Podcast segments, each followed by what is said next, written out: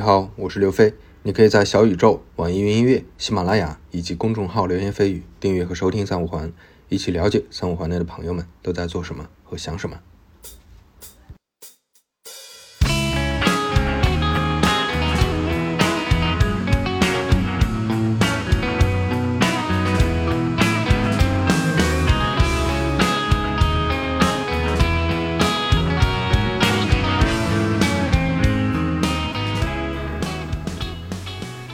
Hello，大家好，欢迎收听三五环，我是刘飞。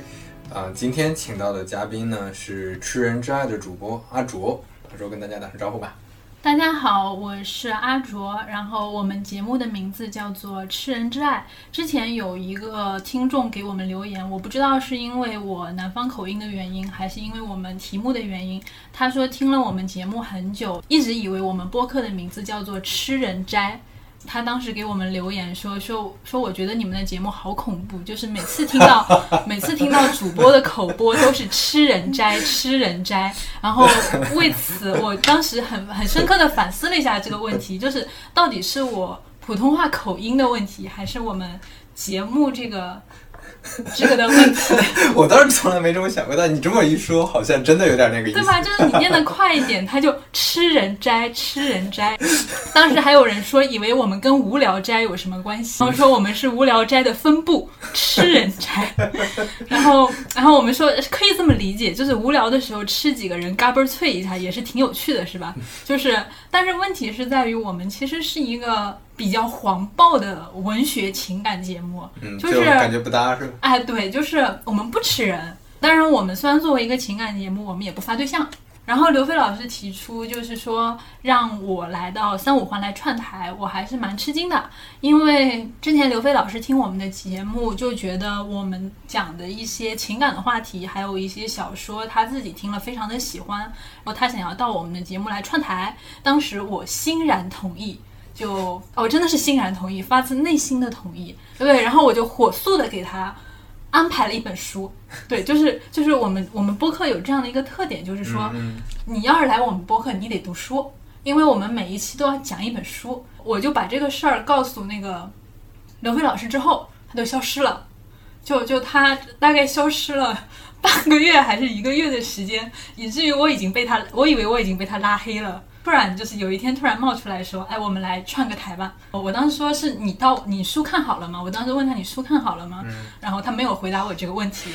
你你们可以自己想想看，他有没有看好？他说邀请我到三五环来串台，那么我就非常好奇啊，就是刘飞老师，你书看完了吗？没有，就是，所以就是你邀请我来三五环，是你想逃避就是看书这件事情吗？嗯、没有啦，确实没有什么时间看，而且邀请你来，你讲就好了嘛，对吧？偷懒，你就是偷懒，嗯你，就是为了偷懒。那那为什么你要邀请我来呢？就是那么多那么多友台，为什么要请我们吃人之爱呢？因为三五环的定义是邀请三五环和三五环的一些朋友吗？如果，但是问题是在于，就是我作为一个纯粹的文学生，嗯，就文科生，或者说是世俗意义上的文艺女青年，我觉得相比于三五环，我是一个住在三十五环的人。就是为什么会想到我们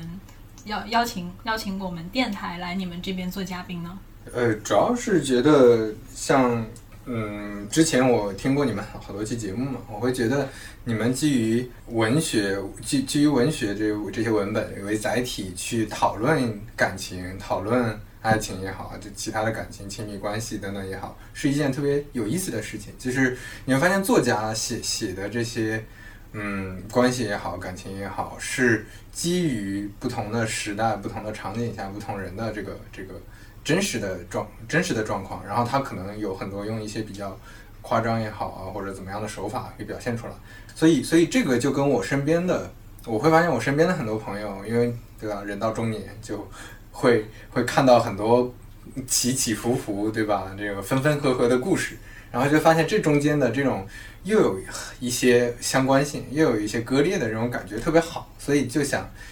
呃，我们呃对谈一次，然后聊一聊。这种情感问题，然后我是希望我从我的视角也提出一些问题，也也给一个给给一些那个怎么说问问题能够聊一下，然后给我的这些听众，就三五环里的这些朋友们有一些什么启发。对我是这么想的。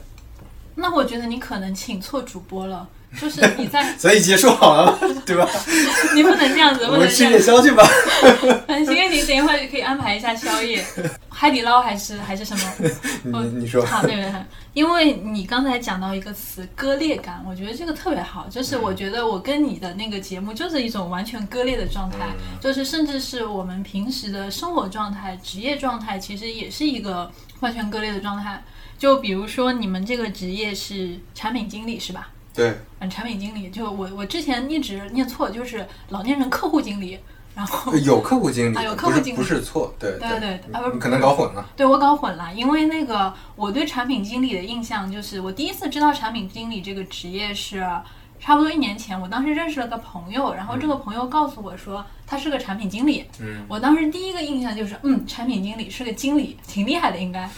这个职业大概是就是那银行门口就是挂着的大堂经理是吧？对对，就这种感觉，然后挂这个标牌，你去那个就是你去办一些业务，他就会引导到你那个哎为为什么你没觉得他是真正的经理呢？因为他完全不像一个经理，是吗？不是，因为我觉得不是啊，我觉得大堂经理也是经理啊，就是不不，大堂经理和那种坐在办公室里的老板还啊，不就是经理已经经是个老板的状态了嘛。对啊，经理、嗯公司经理不都是老板吗？啊，这样子，反正我我我我我对那 嗯个产品经理是一个就是类似于大堂经理，反正就是个经理的状态的印象持续了非常久。后来我朋友告诉我说，产品经理是互联网公司里做销售的。我，所以我接下来对产品经理等于销售员的这个印象又持续了很久。这都是谁给你的误导？好吧，就是因为我日常生活中真的不太能接触到互联网行业的人，然后真的是对就是这些事情真的不是很了解，是直到就是今年开始使用极客以后，就是会发现。极客上确实有非常多的产品经理，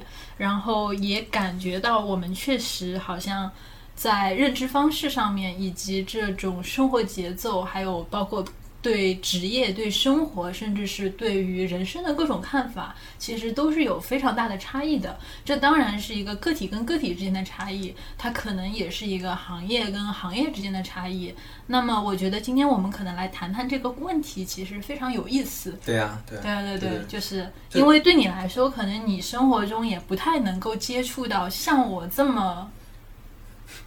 我我我想不到一个词，不不互联网，不商业，不是对，就是这么不社会、不社会 的文艺女啊青年，对，啊不社会的啊文艺女青年。嗯然后在我的朋友的圈子里面，我其实也不太能够接触到，就是嗯，对是就你接触不到太多那种商业环境里面那种人，对我接触到那产品经理，我不是以为他是大堂经理，以为了一年多吗？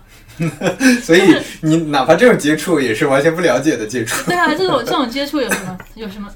就是，所以我我觉得就是这是其实是一个很有趣的一个状态，就是对，就是用这样的一个可能说来自于不同结知识结构不同，因为我感觉很多人喜欢用。行业壁垒这个词，嗯然后我觉得行业壁垒这个词好恶意啊，嗯就是我还是比较喜欢，就是我们可能因为一些知识结构上的差异，然后对于很多问题我们会有一些不太一样的看法，嗯然后今天我们可以就来谈一下，就是这个问题。当然，节点是在感情，或者说我们会谈谈爱情。春天到来的时候，或者，现在不是秋天到来的时候，我们来谈谈爱情可。以可以，嗯好呀。嗯，那我我我先问第一个问题啊，就是比如说你们播客为什么叫《吃人之爱》？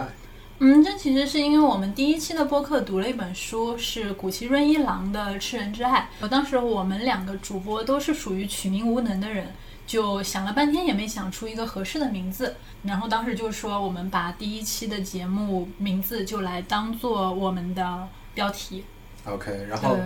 嗯，那这本书你们之前是讲过对吧？对，我们讲过，然后所以今天肯定是不展开。有有个问题，我其实比较好奇，就是这个书它的男主角刚好是一个理工男。当时我跟我的搭档就是聊这本书，其实是以一个非常文化研究的角度来讨论这个问题的。但是我现在还蛮想。好奇的就是来看一看，就是从你这样的一个刚好是跟你年龄差不多的这样一个理工男来怎么看这个问题。嗯因为古希润一郎的这本《吃人之爱》，它实际上是以比较畸形的虐恋来闻名的，所以大家很多时候会给这个故事添上一个非常变态的标签。嗯嗯那么，它一个故事的变态之处其实是在于。他的男主角一开始是一个二十七岁的理工男，就是他属于一个中产阶级的状态。那么，因为他平时非常忙碌的一个生活状态，他没有什么机会去结交女性。当然，也因为他的职业关系，他并不是一个就是说在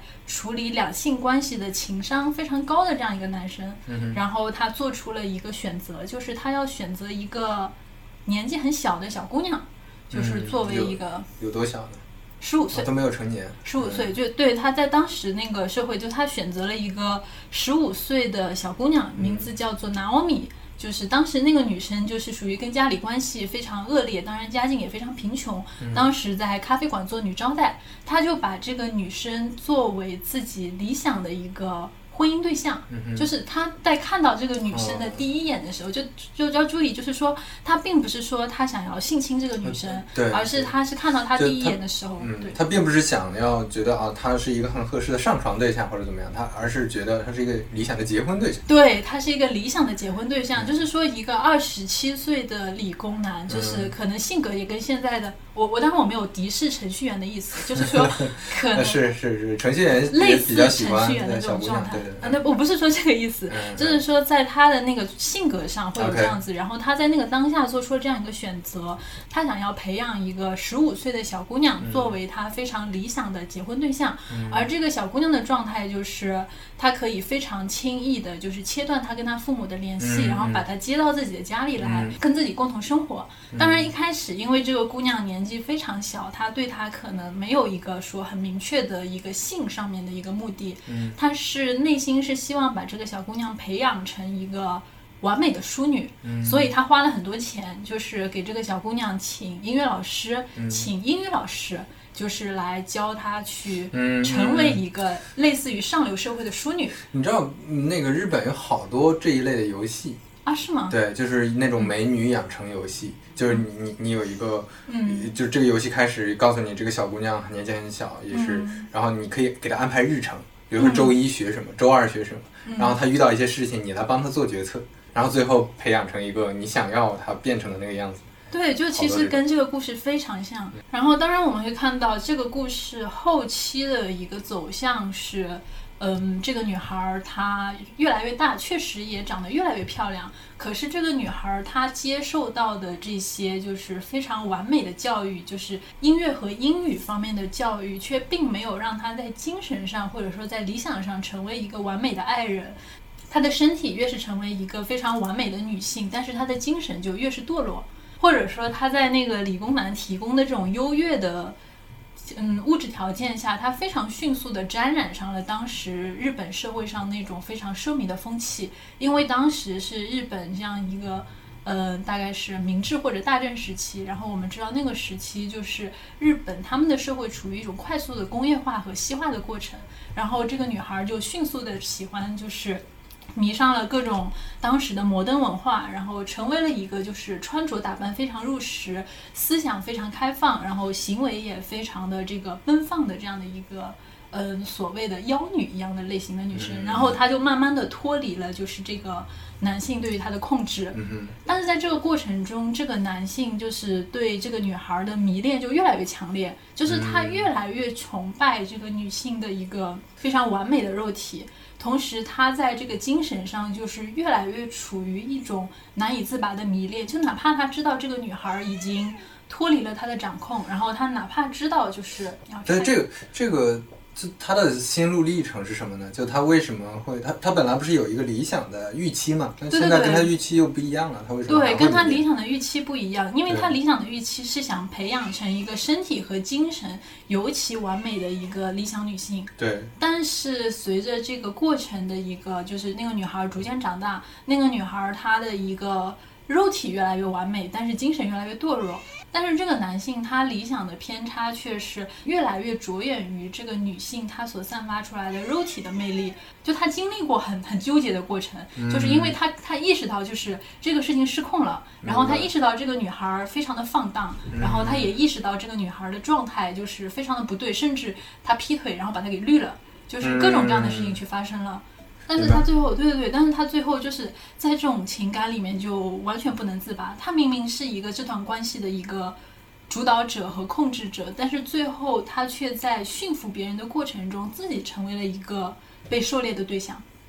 哎，那是不是有一部分原因是因为他之前性上没有太多的经验，所以他他他这相当于是比较初期更迷恋这件事情呢？因为如果是他之前经验比较多，他是不是会对肉体上并不会有这样的这种极极端的这种感觉？嗯，在这个问题上，其实确实可以看到，就是说这个女孩成为了她就是一个不断去实践自己幻想中的性欲，然后不断的去开拓她的这样一个呃性的这样的一个方式也好，还是阈值也好的一个情感对象。他是把嗯自己的情欲，然后这个情欲又混杂着他的一个就是各种各样作为一个可能越来越觉得自己在外形上配不上这个女性的这种自卑的心理啊，然后把这种不能控制的这种失败的人生啊，然后把他各种各样的挫败感啊，所有的那种情感都投射到了这个女性身上。OK，他他其实并不是一个单纯的生理上的对对对，它不是一个一个生理上的一个问题。对，所以其实他是投入了太多的情绪，太多的这种心理上的复杂感情在里面。其实还有一个很核心的问题，就是说，就是在这段控制和反控制的关系里面，其实如果放到现在来看，这其实就是性侵啊，就是他们的这段关系其实是一段非常不健康的这样的一个一个畸形的关系。但是我们会看到，就是在这段这段情感关系里面，我们会看到一种就是非常奇特的、很畸形，但是很猎奇又很让人觉得很极致的一种美感。就是这是一个日本作家他在创作的时候会体现出的这种很鲜明的风格。两个人他们在这样一种很极端的这种关系里面，如何去看待他们的关系这样的一个状态，如何去处理，如何去看待，然后怎么去处理自己的欲望，然后如何就是双方他们最后导致这样一种非常极端的后果发生的中间的一种各种各样的原因。嗯，就所以当时我们觉得这个文本它很有意思。那作为你从一个理工男的一个视角，因为我们知道这个故事的男主角他其实就是一个比较偏理科理工的这样一个思维的一个、一个行业的人，然后也包括你看到的这种你刚才提到的这种养成系的这样一个游戏，就是你是觉得就是这一类的游戏以及这一类文学背后它的一个心理机制是怎么样的？我我觉得这个可能是跟嗯人性的被压抑到被释放，它有一个非常大的落差有关吧。我我有种感觉，因为你会发现，嗯，比如说，如果你的生活当中你是从呃小挫折慢慢的碰到大挫折，那这个大挫折它对你的影响就不会那么大。或者说你从一个刚开始开始有一些感情对一个人，然后慢慢的学会了跟怎么跟人相处，然后有了更深的感情，这样可能也会比较顺畅。但是可能在压抑的环境、压抑的场景下，有这种落差，你长期被压抑，突然被释放了，那可能会走向另一个极端嘛。我我我我会感觉，首先日本社会可能就会比较整体社会比较压抑。我之前去日本的时候，能感觉到那边工上班族工工作的那些白领特别痛，就是你能感受到他们的痛苦，甚至在他们走路的时候都能感受到他们的痛苦和压抑。然后我、白天的时候，每个人西装笔挺的走在那种商业街上 CBD 大楼。而且他们他们那整个状态跟我们还是不太一样的。我们你哪怕看到这些做互联网的，其实大家还是对吧？T 恤凉凉拖，对，还是随意我记得之前在上海那个就是地铁里，上海地铁里面，其实哪些人是日本人，其实很容易分辨出来。对对，他会特别紧张整个状态。对，然后嗯紧张，然后非常的严谨，然后甚至到他们的这衣服上的这种就是皱皱对对对对对。都会就是有一种整个人会散发出一种很明显的日本人的气质。所以，所以你在那个日本东京的 CBD 楼下看，就颜色都是非常一致，深色的，男生都是深色的，女生是深色或者浅色的衣服，然后大家走路都跟机器一样。但是你到晚上，你去这种 CBD 旁边的小巷子里，你会发现居酒屋里他们都非常疯狂，然后把衣服、西装都一扯，然后领带系在头上。哦，这这个这个这种压抑，我觉得就跟呃，这这这是一个短时间内白天和晚上的这个压呃呃一个区分，白天的压抑，晚上释放。那你在理工男身上可能就是我长期的一些东西的压抑，因为理工男本身，呃，最实际的对吧？学校女生少，对，然后会遇到好多这种，呃嗯，比如说那个很多学习成绩好的呀，尤其是他整个人也不太会跟女生相处啊什么的，他的这种呃跟女生之间的这种关系，很可能就是他他心里一直长期被压抑，或者说他一直是暗恋的这种状态，单恋的状态，然后呃对很多事情也是非常简单直接的判断，然后一旦这个他有了，你就像你说的，比如说他已经到中产了，或者说你说国内的互联网程序员他有钱了。对他社会地位高了，然后他这个有闲了，对有钱有闲啊，闲倒不一定有啊，做 互联网对，然后他有了这个就是三十五岁之前是没有闲的，是吗？对三十五岁之后就失业了，开滴滴，然后他整个状态就会，我觉得是有一种，比如说突然有一天他意识到，哎，我可以花钱买一些东西来，我可以用我的社会地位争取一些东西。就你你看那个阿里能说公司，你看某些某些大厂的那个那些绯闻那些故事，就是因为我觉得有这种压抑的成分在，所以我觉得这个这个这个小说它的基调和现在大家面临的问题都是一样的，就长期被压抑，尤其我们的国内的应试教育，对吧？这种嗯。哎，那那其实我觉得很有趣的事情就是，我们刚才讲的这个故事，它实际上当然它是一个小说，一个虚构的一个故事，但是它的一个发展方式，你是觉得它很像，就是确实是在那样一个压抑的社会环境里面，他的一个被压抑的这种性幻想所呈现出来的一种确确实实的可能性。他把这种可能性，就是他心里对于性或者说对于异性的这样的一个诉求，或者说对于爱情的一个诉求，他用这样的一种方式去表现出来。然后它中间的一个扭曲之处，其实也是他日常这种被压抑的生活状态一种体现。嗯嗯嗯，对，然后而且另另外一个维度，我在想，可能也因为，嗯，你像理工男，他做事情，他对世界的认知就是这个世界它是有一个非常强的因果关系、逻辑链条，以及说我做什么事情就一定能怎么样，就他会把，比如说感情，他就会变成直来直去的，就是我做了什么一定能什么。就相当于刚才他这样子说，我想要把这个女孩培养成一个就是完美的淑女，对那我就去砸钱，然后我去让她学英语，我让她学艺术，但是就是对，但是人跟人的关系不是这样的，你面向的是一个活生生的人，他又不是一个物品。对，所以他后面失控了。对，而且在失控之后，就是他这里就是刚才我们讲的这故事比较特异的地方是在这个故事失控以后，甚至是这个女孩就是到处去出轨，然后把她的朋友都就是都给都睡了。对，我的天，对，就是到到这个程度，就是这本书我估计听众听到这，哎，我想去看看。确实是这样，就是还是蛮蛮这样子的，就是他他是绿遍了他的周围，就是然后而且他是故意的吧？对他是故意的，他是是寻求哪种刺激，就半故意哎半那个他是不是会有这种反抗的心理？嗯，这其实不像是一种反抗的心理，你可以把这个女孩视为一种就是。这感觉就像是她内心深处就是住着一个恶魔一样，她其实并没有说我故意的，就是说要对你周围的朋友去下手，只是说刚好这些人都在他的射程范围之内，就把这些无所谓了，已经。对，就是合拍，那就处理一下，然后把他周围的人，就是反正就是把他给绿了。但是在这样的一个关系里面，其实正常状态就一拍两散嘛。嗯但是他反而在精神上就陷入了一种迷恋。他确实是跟这个女孩吵过架，就是把她赶出自己的家。嗯因为一开始他发现就是威胁这个女孩是很有效的，因为可以金钱控制她嘛。一开始这个女孩她没有钱，然后外面认识也没有认识很多人，他只要吓唬他，我会把你赶出去，然后这个女孩立刻就会听话。但是后来这种事情次数多了之后就没有用了，一个是次数太多了，他已经不怕他这种威胁了，然后另外一个是。呃，那个女孩在外面结交的男性就是也越来越多，就是你把她赶出家门，她就可以第二天就给你住到当晚就住到另外一个男人家里去，就是他已经无所顾忌了。那么在这样的一个情况下，反而是这个男性，就是这个故事的男性，他就是男主角这个和和让池，他自己。心甘情愿的让这个女生回到他的身边，并且这个女生她提出了很多的要求，我要尽情的花你的钱哦，然后我要和你周围的朋友玩，你不可以拦我哦，然后我要住更大的 house，然后我要尽情的去享乐，这些事情你都不可以拦我，因为是你让我回来的。就是在故事的结局，就是那个男孩男生。就他依然是取得了世世俗意义上的成功，就是因为他是一个有产阶级，然后他最后依然就是还是很有钱，就就成了一个没有感情的赚钱工具，嗯就是供这个女孩就是嗯去过这样一种很奢侈，然后也很放纵的这样一个生活。嗯，就你会觉得这样的一种心态，在这样的一个就是我们现实环境中会出现这种可能性吗？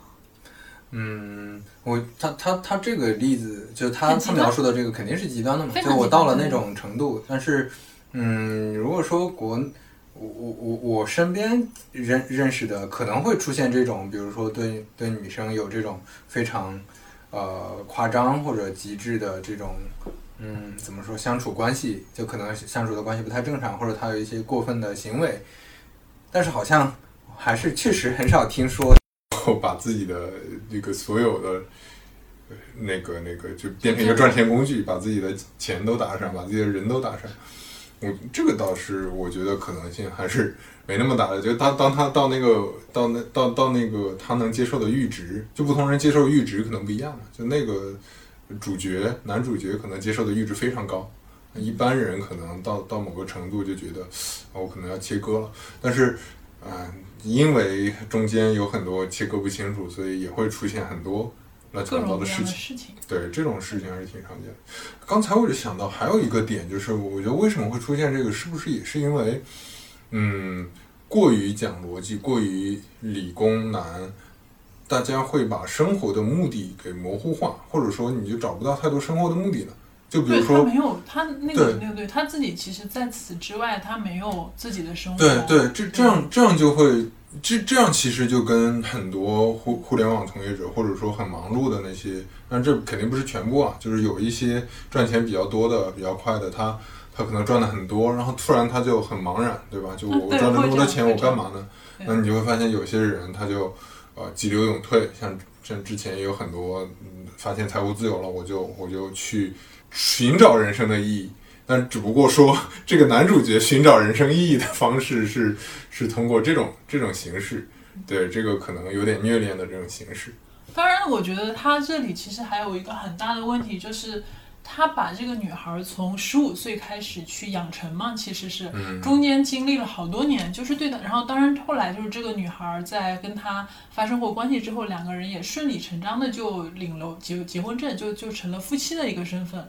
就他们的一个关系持续的一个漫长的时间，对他来说可能也是一个不断投入的这样一个沉默的成本。就是在这个事情上，就是他没有其他的东西能够去替代这种沉没成本割开之后的这种撕裂感，以及就是他的一个生活，除了工作以外的生活，完完全全的就都投射到了这样的一个女性身上。包括到后来，就是他甚至连工作都开始慢慢的就非常的懈怠，然后把自己的注意力全都放到这个女生身上，就是对他没有办法去承受，就是突然这么大的一个存在占据你生命力这么重要的这样一个注意力的女性突然消失的嗯，一对对个对空虚的感觉。对，这个就是还是前面说的嘛。你如果是机械思维，你就会觉得一个事儿我必须控制嘛。就我我这个事儿，我我考试成绩我可以控制，上班的那个升职加薪，我大部分情况下也可以控制。但是对对一个女人我控制不了，那我就就就会陷入这种很痛苦的情况。你会发现很多嗯比较有钱的、比较年轻的程序员，有了钱之后，我就要找，比如说有的人就疯狂买鞋，对吧？疯狂在游戏里充值，他一个月可能在游戏里充好几万，他都是在把钱对，都？是要把好几万钱充游戏，对，就是把钱放在这些地什么游戏啊什么游戏都会有好几万充的，真的吗？最后而且不是家里有钱，就是自己的工资充进去，哦，这样子。对，非我真的好好奇有什么游戏啊！我自己这种玩单机飞行棋的人，不敢想象往游戏里面扔几万块钱的情况。对啊，对，就那些游戏都是你之前肯定听说过嘛，有那种比如说阴阳师、梦幻西游，他们会有好多这种抽卡牌或者抽奖的这种机制，就跟赌博也不叫赌博，其实他是乐在其中的，因为他能拿到一个虚拟的东西。那我比较好奇的是，你刚才讲的是程序员的状态，那你觉得就是，比如说像这种，嗯，互联网行业里面的产品经理的状态，或者说其他的一些，比如说像做运营啊、做市场的人，就他们的状态就没有像程序员这么鲜明吗？其实你你可以这么画，呃，比较讲逻辑或者比较偏理工科的程序员和产品经理其实是一类，包括那个我们说测试，有一种角色叫测试，然后呃还有什么角色？我比如说运维，就反正有有很多偏技术岗的，产品经理其实是偏技术岗的，因为他要讲逻辑，要出方案嘛。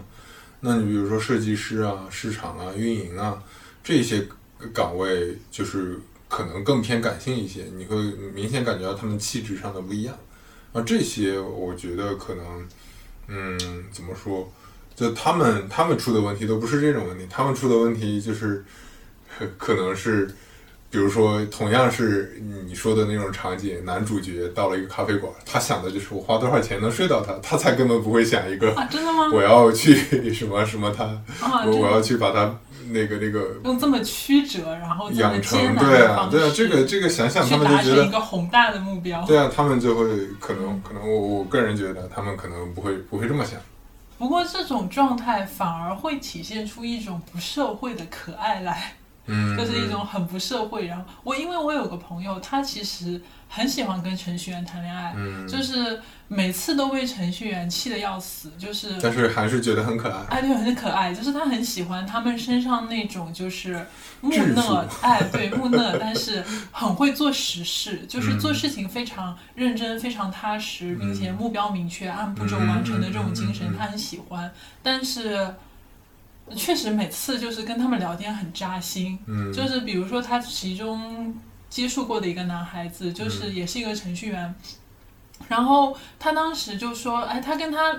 在接触的过程中有什么样的就他们其实没有，最后没有谈恋爱，嗯。他们止步于暧昧状态。然后他跟我讲了一下他们这种暧昧状态是什么样子的，就是他可以感受到，就是那个男生他在很努力的跟他找话题，但是就是他他感受到了，就是那个男生想要表达的那种嗯意愿，嗯，嗯但是最后呈现出来的这种状态是，那个男生什么都说不出来，因为没生活中没有什么能说的事情。然后最后他们变成什么样的状态？嗯 就是两个人约健身，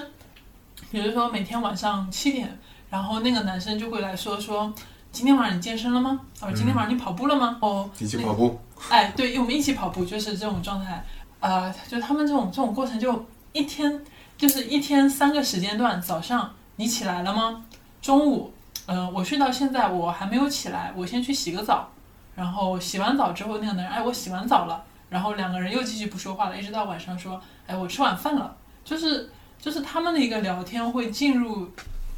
这样的一种非常尴尬的状态，然后到了晚上，哎，你健身了吗？你跑步了吗？永远都是这几句话。就当然，我当然这是个例，就是他所接触的那一个对，的但是但是确实挺 还是挺典型的，啊，真的吗挺吗？典型的，就是就是会，而且你会发现，就很多人说程序员呃话少啊、木讷啊等等的。一方面当然是他们表达平时表达能力确实也不叫表达能力，就是表达欲就很很弱。另一个就是他们也呃对不感兴趣的事儿完全是不想表达的。就对比如说你极度的务实，对啊，对啊，对啊，嗯就他们会觉得我靠，我说这些废话干嘛？我不想跟你说废话。就他，你你你那你能做程序员，你肯定是至少脑子是不笨的，对吧？啊，真的吗他？肯定是能表达东西的。啊，这个我真的不太，就是那个程序员的这一行，我其实真的不太了解，就是我还是处于这样的一个，对，因为你要写代码，你肯定要讲数理逻辑的嘛。嗯，所以所以你有的时候你会发现他们，嗯，怎么说？你比如说你跟他聊说，哎，到底什么才是最好的语言？C 语言还是 Java 还是 PHP 啊？他们就会特别热情啊，他们就会跟你讲讲很多东西。我觉得我跟你可能也聊不来。刚才你说什么是最好的语言的时候，我脑子里冒过的是日语、法语还是德语。然后你刚才说了什么东西？什么 C 语言，然后还什么？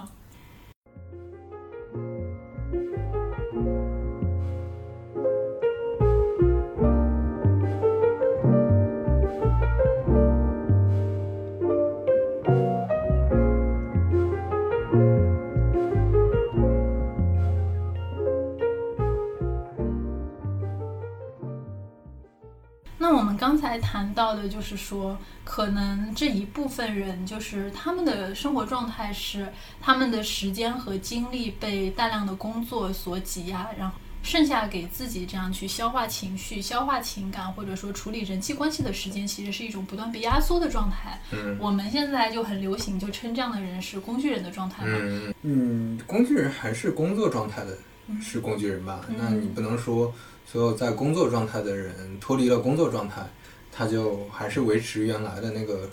那个、那个、那个角色。嗯，当然确实也有这种人了，就比如说，如果是长期九九六的，然后长期在公司里，那个平时打交道的只有同事，也没有也不会认识其他的朋友，那他可能长期就陷入同一个状态里。但是我觉得这也只是时间和精力的问题。嗯，但是就是你还是会觉得，就是哪怕你的时间被压缩，但是只要你有时间，在这个时间内，你就是一个自然人的状态嘛。对呀、对呀、就你你还是觉得会，这是一个可以分开的事情。对，因为嗯我们又不是一个什么那个嗯叫什么黑镜里不是有有一期是那种，就你你就跟在你的生活就跟在监牢里一样。对吧？你要通过去骑那个，你你你看过那那那一集吗？哦看过看过对啊，你你你要去骑那个跟健身的自行车一样，然后去赚你的积分，你拿积分买东西。虽然你那个房间里什么都买得到，但是嗯，整个感觉就是完全被安排了。我觉得那个才是工具人。但是你说现在虽然说工具人，但是嗯，其实说说句不好听的，大家是还是在做选择的过程中。你可以不做工具人，你可以做一个文艺青年，对吧？可以做一个自自由职业者，可以做一个，甚至你可以做一个咸鱼，做一条咸鱼，就什么都不干，然后缺钱了去赚一点儿，然后能能日常生活就够了，等等的。其实还是有这种选择，但是你你选择了工具人，如果选择了一个非常九九六的这种工具人，那你你你可以抱怨，但是你不能说这是社会的问题，或者说这是啊，我就因为这个所以缺爱了，就你还是可以争取。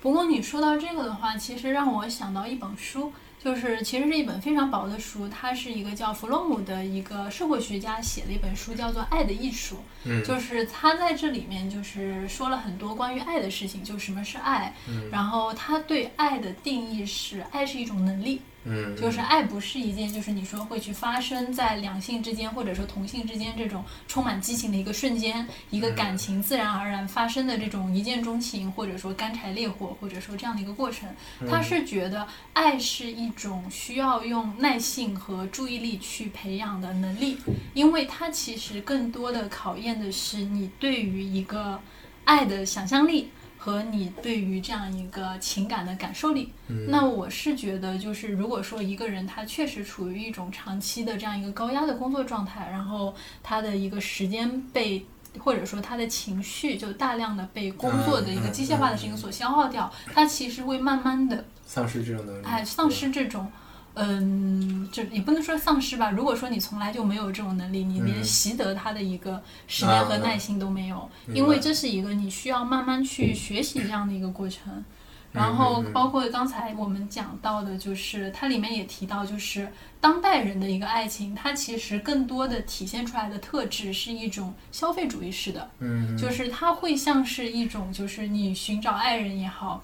嗯你寻找这种嗯嗯、能够跟你去建立家庭关系的人也好，它更像是一种你在观看橱窗式的消费，就是它本质上跟你的这样一种购买的欲望，然后它背后的这种互换互利的概念是等同起来的。就是你会发现，很多现代人他们在爱情里面获得的这样一种幸福感，它其实并不是一种就是互相就是内心产生一种生命力和连结的这种很激情的状态。对，它更多的像是一种就是你要去买某件东西。然后你的一个经济的能力能够使你全款或者分期去购买到它，而你获得的幸福感其实是属于你把这个东西买到手了。而我们看到，就是我们在这个过程中，可能两性之间的这样的一个魅力，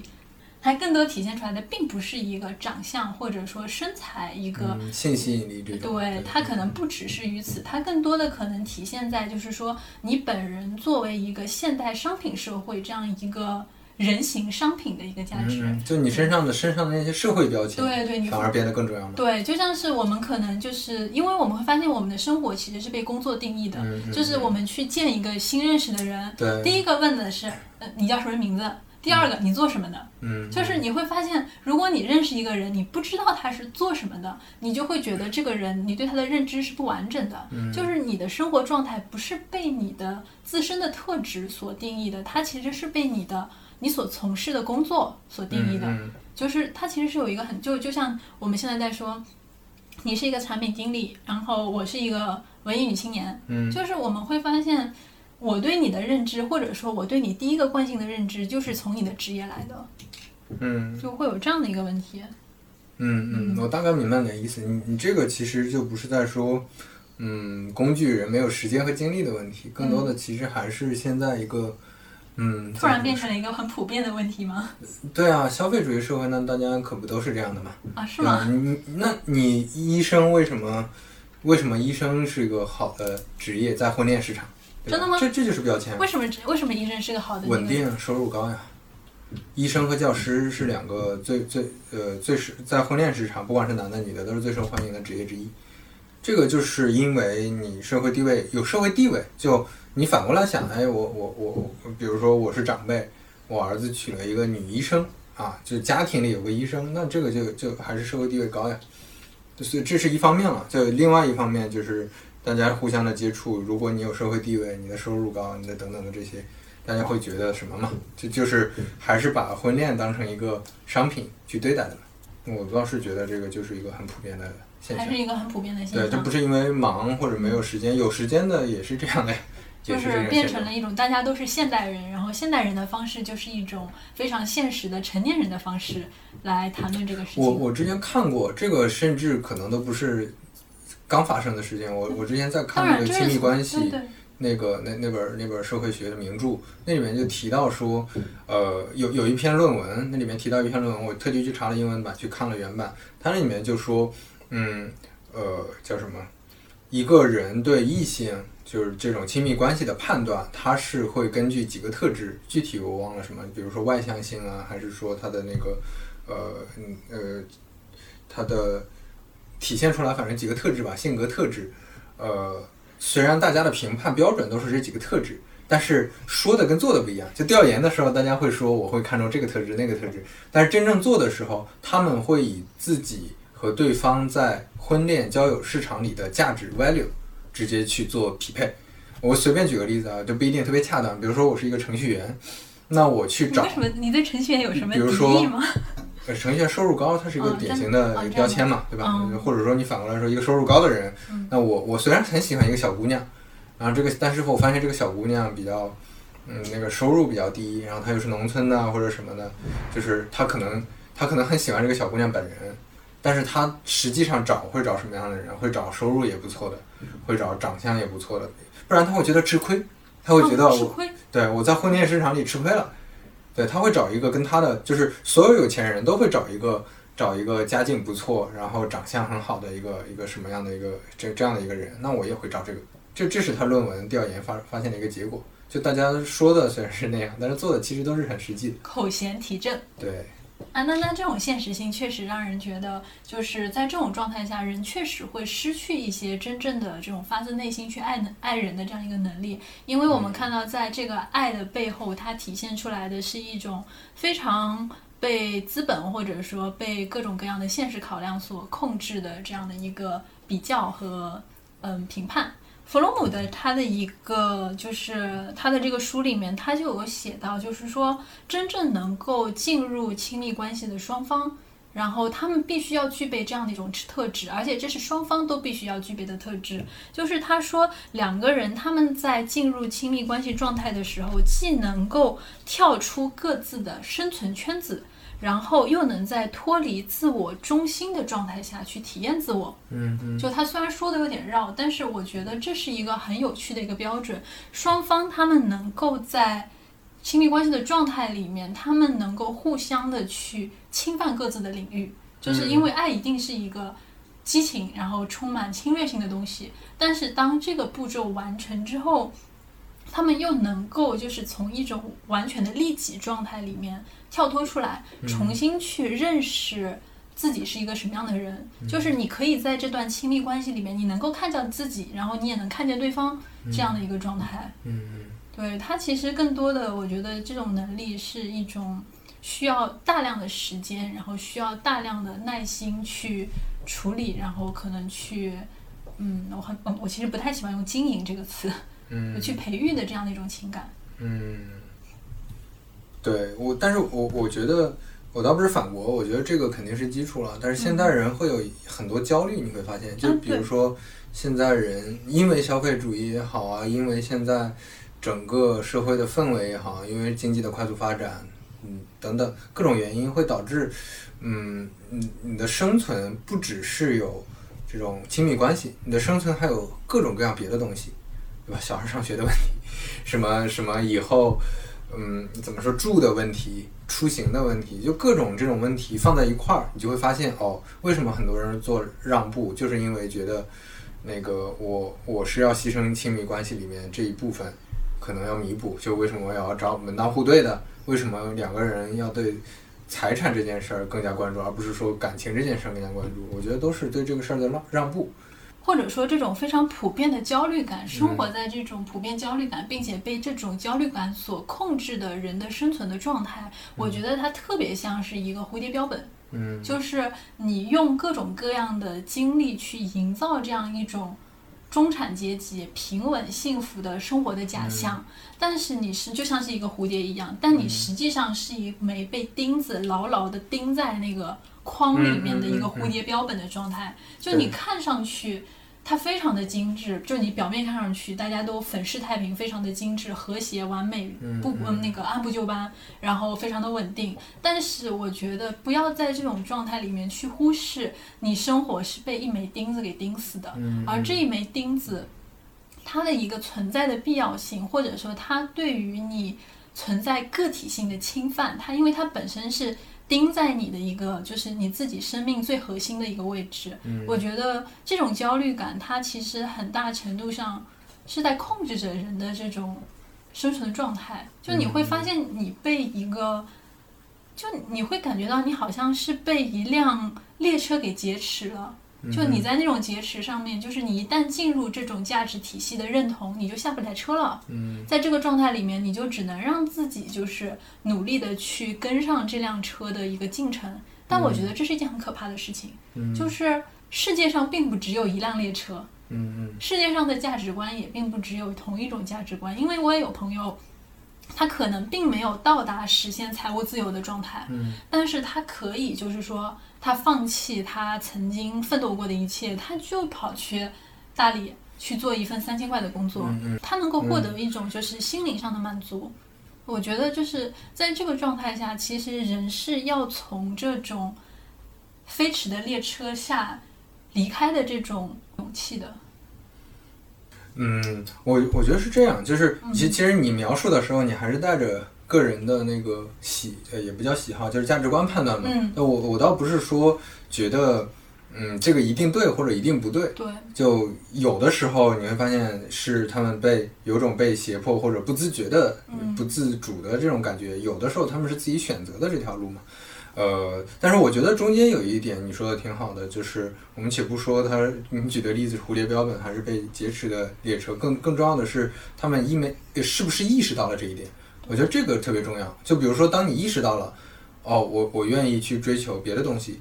嗯嗯，这样是 OK 的。或者说，你意识到了，我还是挺享受现在的生活的，这样也是 OK 的。就像你说的那个朋友，你不能说他们呃追求非中产的生活，追求非消费主义的生活就一定是对的，对吧？他肯定是大家有了自己的这种自我认知和意识，有了自己的目标，去追求不同的东西。那这个我觉得是 OK 的，就核心还是要有自洽的逻辑，而不是说，呃，在无意识的状态下就进入了这个列车。就像你说的，你还有别的车呢，对吧？你进哪个车都可以。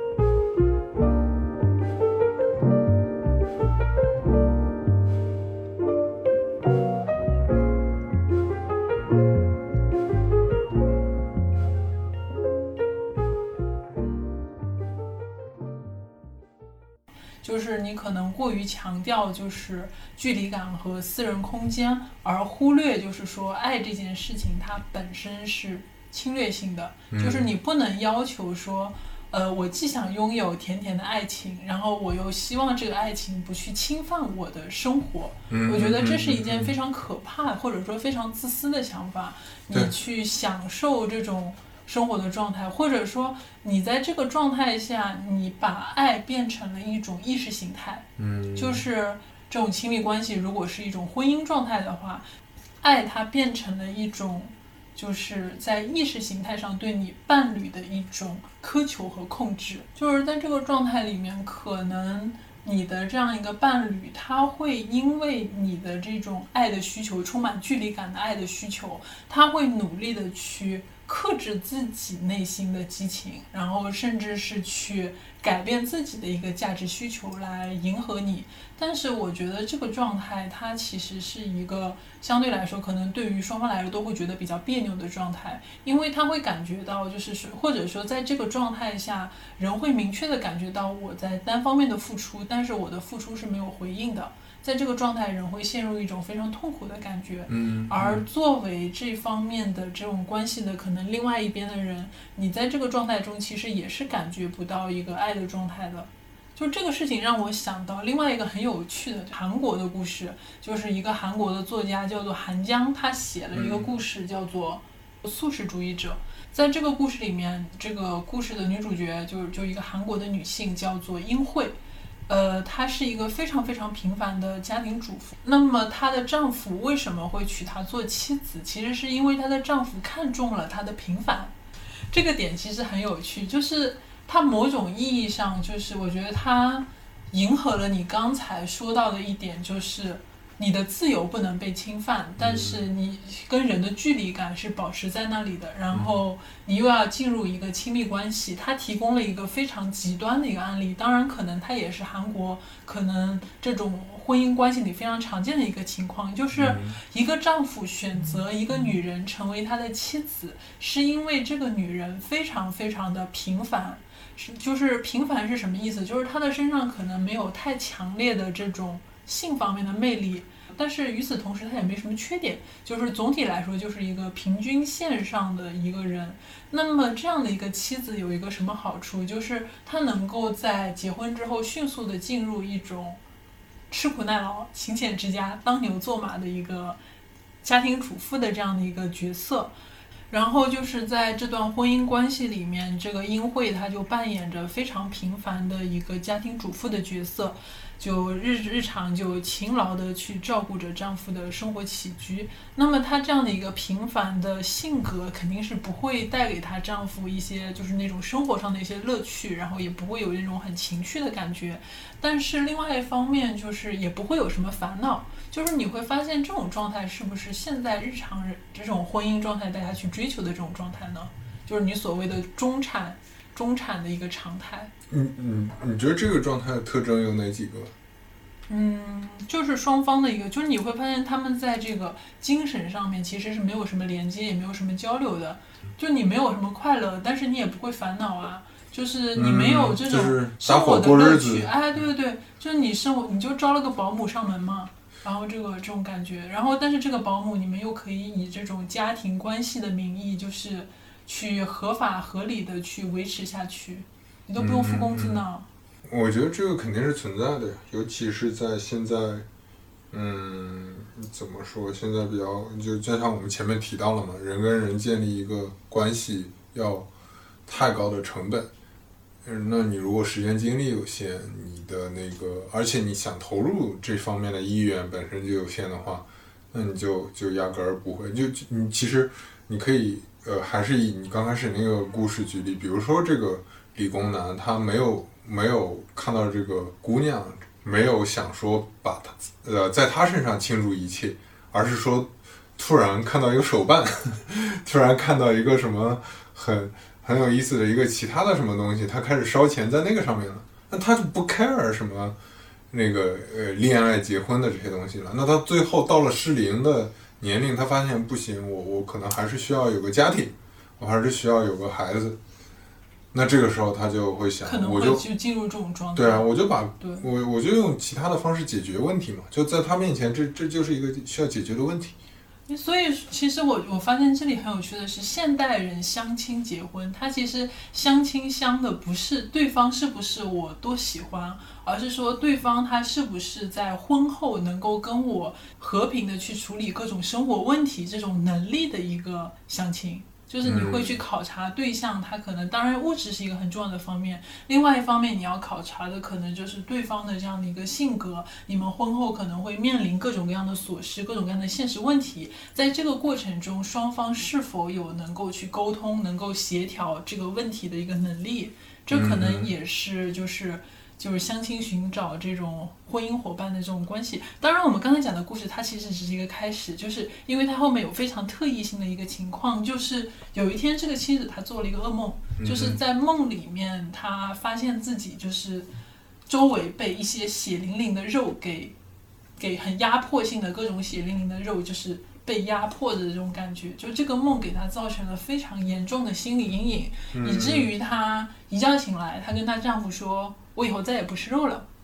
就这件事情看起来好像是件小事，对不对？嗯，但是他却给他们的生活造成了非常大的麻烦。对对对，一开始首先是这个妻子，首先是这个妻子，她把家里的肉给都给扔了。就那个丈夫，他发现他这个回家之后，一天三餐只能吃素了。就是这是一件很可怕的事情啊！对于一个日常这么去享受他妻子就是这种妥帖的照顾，非常享受他妻子这种妥帖的照顾的丈夫来说，这个状态非常可怕呀！突然有一天，你家的保姆变成了一个素食主义者，然后带着你一天三餐吃素，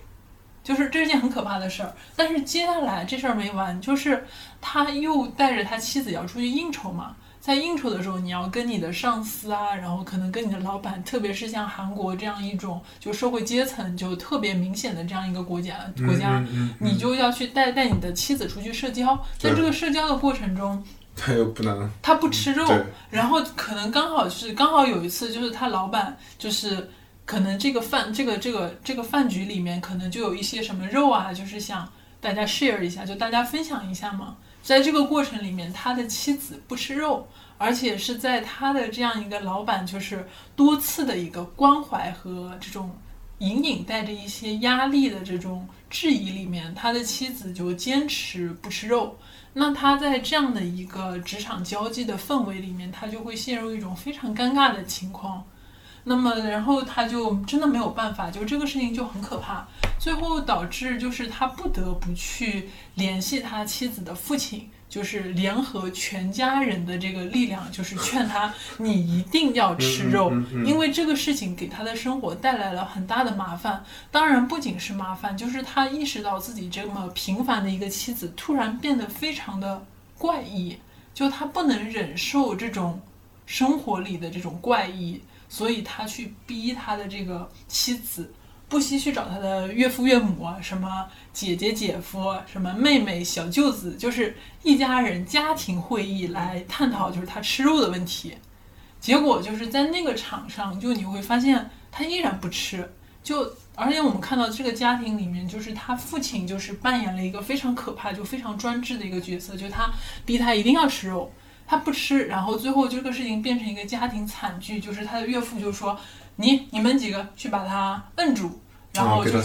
给他塞肉，只要你吃下去这一口，你后面肯定就不会再吃了。”结果当时就是哪怕是被这样子去摁着，把这个肉去塞进他的嘴巴里，他也不吃。直到就是当他把这个肉强硬的去塞到他嘴巴里之后，他冲到了厨房里，拿出一把刀就歘的一下自杀，嗯就是。就这个事情就突然极端到了一个这种地步，然后到后来就实在没有办法，她的这个丈夫就跟她离婚了。就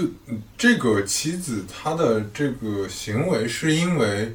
嗯，是不是就是因为她自己整个精神状态就由于你说的那种在一个嗯完全没有波澜、完全那个什么的这种家庭环境里，她会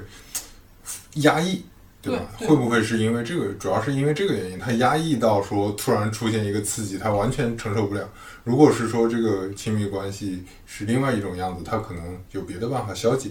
对，就是因为他这个状态，其实就跟另外一本书，就是那个八二年的金智英特别像。你就会发现，在他成长的一生的这种过程里面，他其实一直都在承受着各种各样的这种压抑的状态。他小时候，你就看他们家就逼他吃肉的那个状态，就可以看出来他爸在小时候在家里是有多么的专制。然后，当她这种长大变成一个平凡，但是至少是一个正常的女性之后，她的丈夫跟她结婚，其实是为了榨取她这样的一个，就是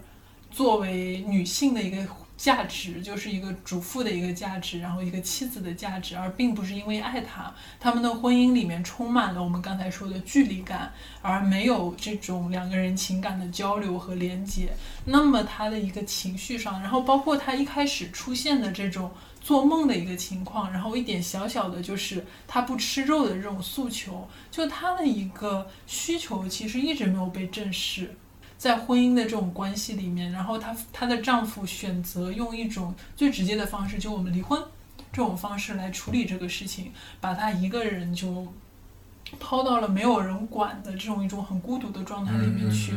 对，然后你会看到，就是到最后这个事情就越来越离谱，因为她后来发生了一系列就是各种各样的事情，就还是蛮情色的，就是涉及到一些什么通奸啊、乱伦的这个事情。然后到了故事的最后，就是故事的结局其实特别耐人寻味，就是他经历了一系列的变故，精神出现了故障，就是被送到了精神病院里面去。在那个时候，他已经是一个什么样的情况？他那个时候已经不再是一个吃素的人了，就是素食主主义者。他那个时候已经开始相信自己是一棵树，嗯，就是对他现开始相信自己 精神幻觉。对他已经相信自己是一棵树，然后他会从精神病院里面跑出去，躲到山里面去，找到他的树的小伙伴儿，然后等被人找到的时候，他就整个人倒立在那里，就是像一棵，就是他的手就像一个树根一样，他就很辛苦的穿着那个病号服，在这个树林里面还下着非常大的雨，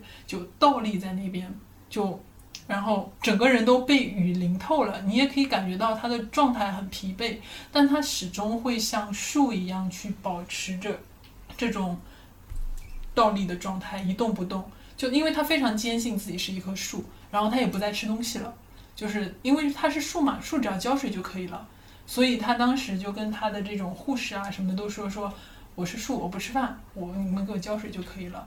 就我彻底的绝食，最后就只能靠往他身上去输液嘛，就是静脉输液、输营养针什么去维持他的生命。到最后，他身上已经找不到能下针的地方了，就是已经到这个程度了，然后整个人极度的衰弱，就最后医生甚至只能就说去把那个导那个食管就是插到他的那个鼻腔里面，嗯，就是来来来来，就就就就你会发现，最后就是从一开始的这样一个小小的这种裂缝，就他开始素食，然后中间一系列的各种各样的事情，就是嗯去跟丈夫对嗯走到另外一个极端，它变成了一棵树。嗯就是我们会发现，就是其实文学很有趣的事情是，它真的会用这种很夸张，然后又很极端，但是真的非常深刻的方式。他会把现实，现实，对，他会把这种现实的处境就是表现出来，因为你会看到这个故事一开始的时候，我也没有意识到其实发生了什么事情。嗯这个故事的开头就很奇怪嘛，就是一个妻子说她要吃素，但是你读到后来的时候，你确实是能够很深刻的，就是说。哪怕你不去做一些背景研究，但是你依然能够对这个状态下的人，他们那种很深刻的这种痛苦，然后很压抑的这种情感，产生一些感同身受的这种感受。对，说到这个，其实我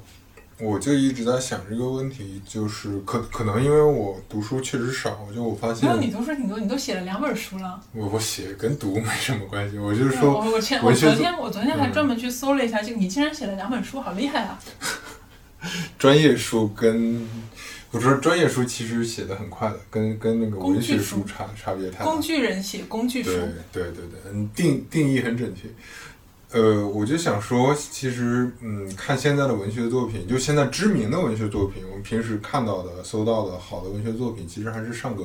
年代的比较多嘛。就看的时候，我我我以前是怎么说？我以前是会感觉到那个书真真的写得很好，但是有的时候确实还是有很大的时代距离感的。就现在，嗯，比如说我能阅读到的一些作品，就不能叫文学作品，比如自媒体写的那些故事，有很多故事当然也反映现实，但是它反映的都是很很很很很简单的现实。就我觉得还是，嗯，挺希望能看到一些，怎么说？就如果你能看到有什么好的作品，也可以到时候推荐出来，就是我还是挺挺希望能看到一些反映当代现实、当代社会的。就你你一看那种中国的好的名著小说，都是伤痕文学，全都是文革，对，聊起来全是这样的。但是其实你会发现，现在年轻人生活也生活在很痛苦的什么之中，然后呃那个。以前我们读的那些小说都是什么小说？都是郭敬明那种小说，都是描写的生活离我们太遥远了，发生的故事也莫名其妙，就跟大家面临的真实 真实生活差差距非常大。最近我在读那个淡豹的那个《美满》，没看过。对我我我我感觉这里面还是。至少他是写了很多比较现实的问题，就大家怎么处理关系的，怎么面面对现在生活的。对我还是挺想看到这种作品的。我们讲到，就是说一个读文学作品，它能够唤起人的一个同理心吧，就是就是伴随着这个距离感的问题，我觉得人的同理心其实也在不断的下降。虽然大家每天都喊着我们要包容、我们要理解、我们要同情，但是你会发现在面临具体的事件的时候，真的可能说因为实在是太遥远了，就是我们实际上是没有办法达成就是所谓的同理心的。所以我觉得在这个过程里面，如果你真的想要去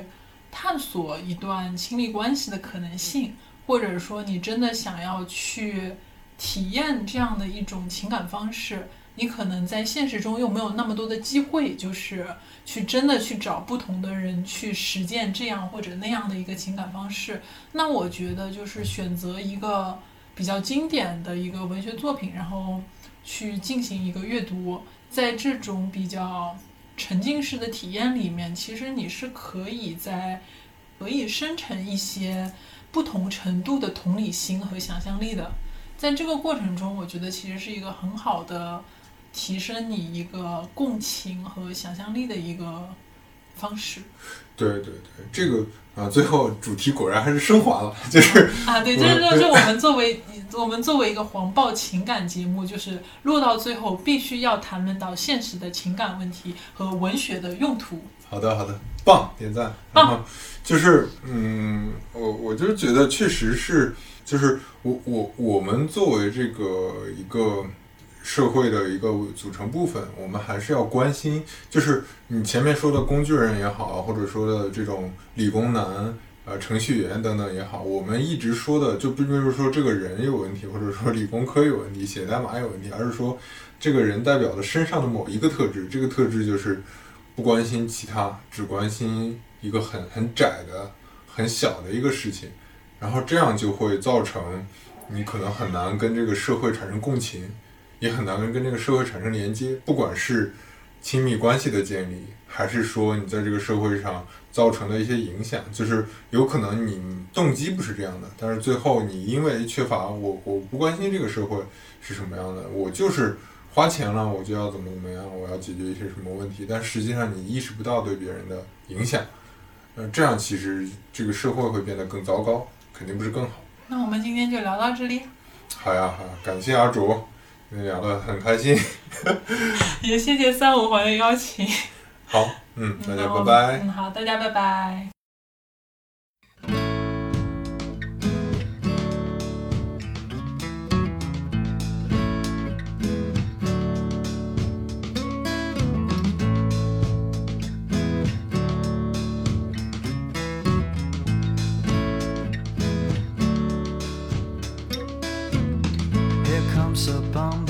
love. Here comes a bomb of love. Here comes a bomb of love.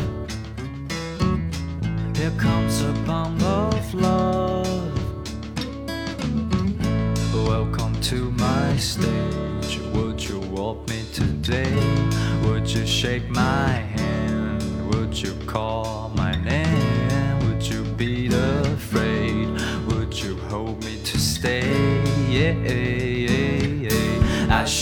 shock on love. I shoot the shock on love. I shoot.